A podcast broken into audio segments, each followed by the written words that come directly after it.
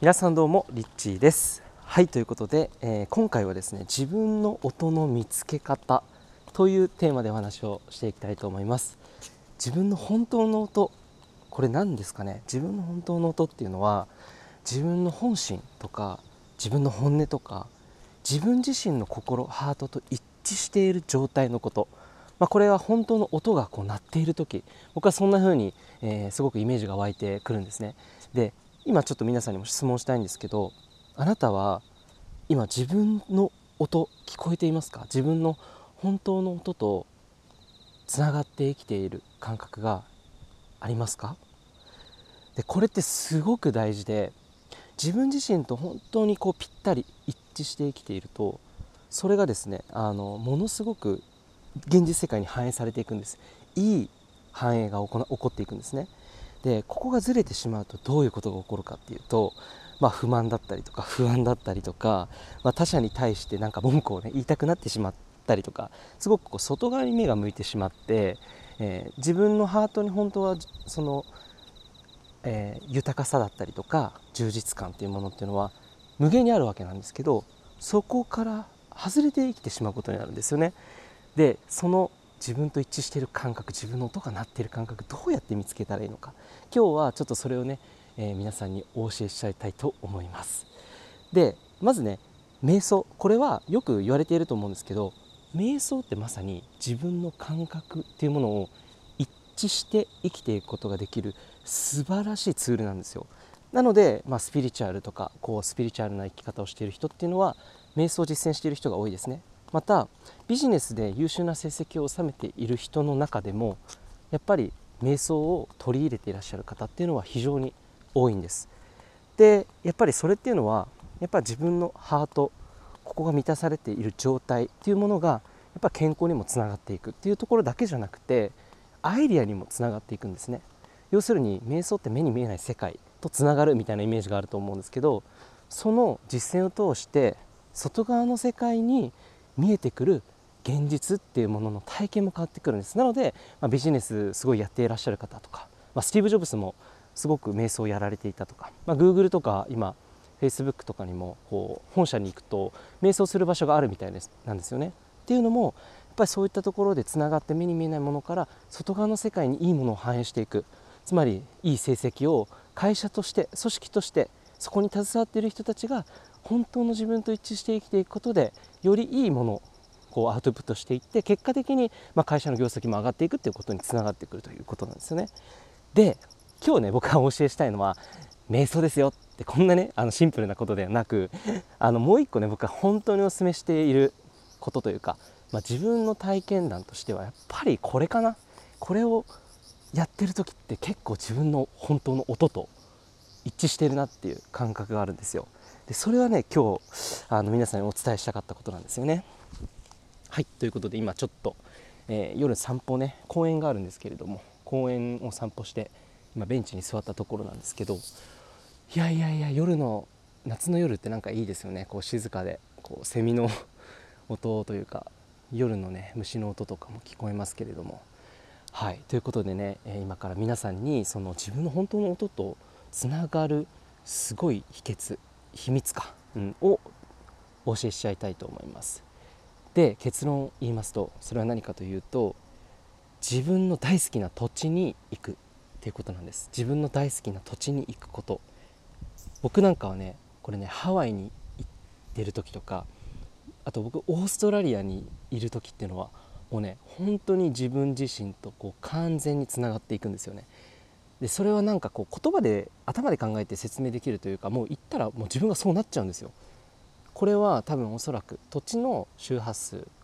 そして土地が生んでいるその周波数のバイブレーションっていうのは、まあ、そこに集まる人たちのエネルギーにも影響していると思うんですけど、まあ、その全体的なエネルギーとまた土地のエネルギーと同調してすごくね自分らしさっていうものが具体的に目に見える形であのはっきりとね感じてしまうんですよね。まあ、五感を通してで自分自身がはっきりとそう感覚として本当の自分の音ってこれだなみたいな、えー、その領域にこうスッとね戻っていくっていうような感覚があります。でこれはね瞑想でやるっていうことではまあそれもいいと思うんですが瞑想はね特にあのそういう自分の大好きじゃない土地にいる時とかどこでもできるのでその実践を通して自分の本当の、えー、状態に戻っていくことができる。それすごくいいツールだと思うんですけど土地に行くっていうのはもうねずっと瞑想状態 みたいなものなんですよ。ずっと瞑想している状態が行われている。そう。だから皆さんが本当に大好きな土地に行くっていうことは自分の本当の音を聞く大チャンスなんですね。でそれは感覚としては感情でお話をするとワクワクする。安心するほっとするとか楽しいって思うとか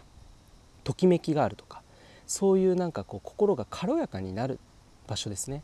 で心がヘビー重たくなってくる場所っていうのは基本的に自分の本当の状態からちょっとこうかけ離れた状態の自分がいる時が多いです。そういう時っていうのはちぐはぐになるんですね。要するにそこで例えば家がぐちゃぐちゃで子供に対してなんかすごく言ってしまってついつい大喧嘩になってしまう。あるいはパートナーとあの自分たちが本当の意味で心が軽やかになる土地じゃない場所を選んでしまう。例えばあえて安いところにしちゃおうみたいな感じで例えばその住む場所を選んでしまう。あるいは旅行先であ高いお金を払わないでいいからとりあえず安いお金でいいところを見つけようみたいな感じでそこをしぶしぶですねお金を使ってしまう。どう要するに自分自身が本当の状態で荒れるような場所にお金を使わなかったり要するにそれエネルギーを循環させることですよね。それをしなかったがゆえにものすごい喧嘩になってしまう。ということはよくあると思います。それは結局はエネルギーが滞ってしまうからなんですね。で本当の自分と一致している場所っていうのは、まあ、一致してしまうようなそういう素晴らしい場所っていうのはエネルギーの滞りがものすごくいいすごく綺麗なあの川のような場所ですね。そういうところがあのイメージ的には近いのかなと思います。すごく純粋な状態というか、うん、そういうふうなところにいると本当にね自分の心の音自分の本当の音とつながっていくことができます。ぜひですねこれね実践してもらいたいと思うんですけどちょっと思い返してみるのもいいかなと思います。今までの人生で自分が本当に自分らしいなとか本当にワクワク何にも心配事もなかった時代あったと思うんですよ。でそれはもしかしたら1人でいた時かもしれないですしまだねあのご結婚されていない時子供がまだいない時のシングルだった時の自分かもしれませんよね。であるいはまあここ最近あった出来事の中にもあるかもしれないんですけどごくごく小さなね、えー、ことでもあると思うんですよ。例えばこの間行ったあそこのカフェのあの例えばちょっと上の階にある、うん、ビルのその下じゃなくて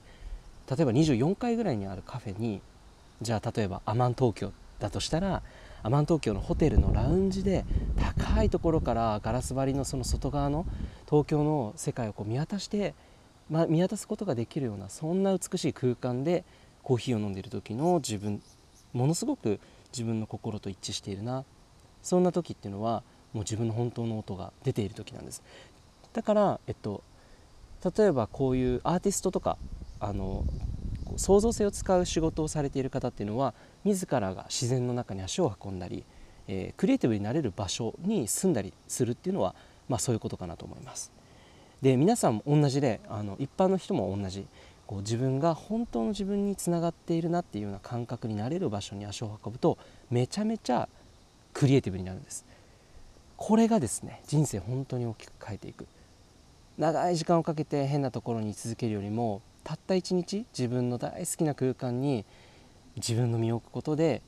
その後の人生は大きく変わります。っていうところを今日は実は皆さんにお伝えしたかったので、えー、自分の本当のね音を知る見つけ方。まそのことを今日は、えー、秘密をお伝えしました。いかがだったでしょうか。是非ねあの実践していただけたら嬉しいです。簡単ですよね。そうこういうシンプルなことをねこれからも僕も皆さんにお伝えできたらなと思います。ということで最後まで聞いてくださりありがとうございました。リッチーでした。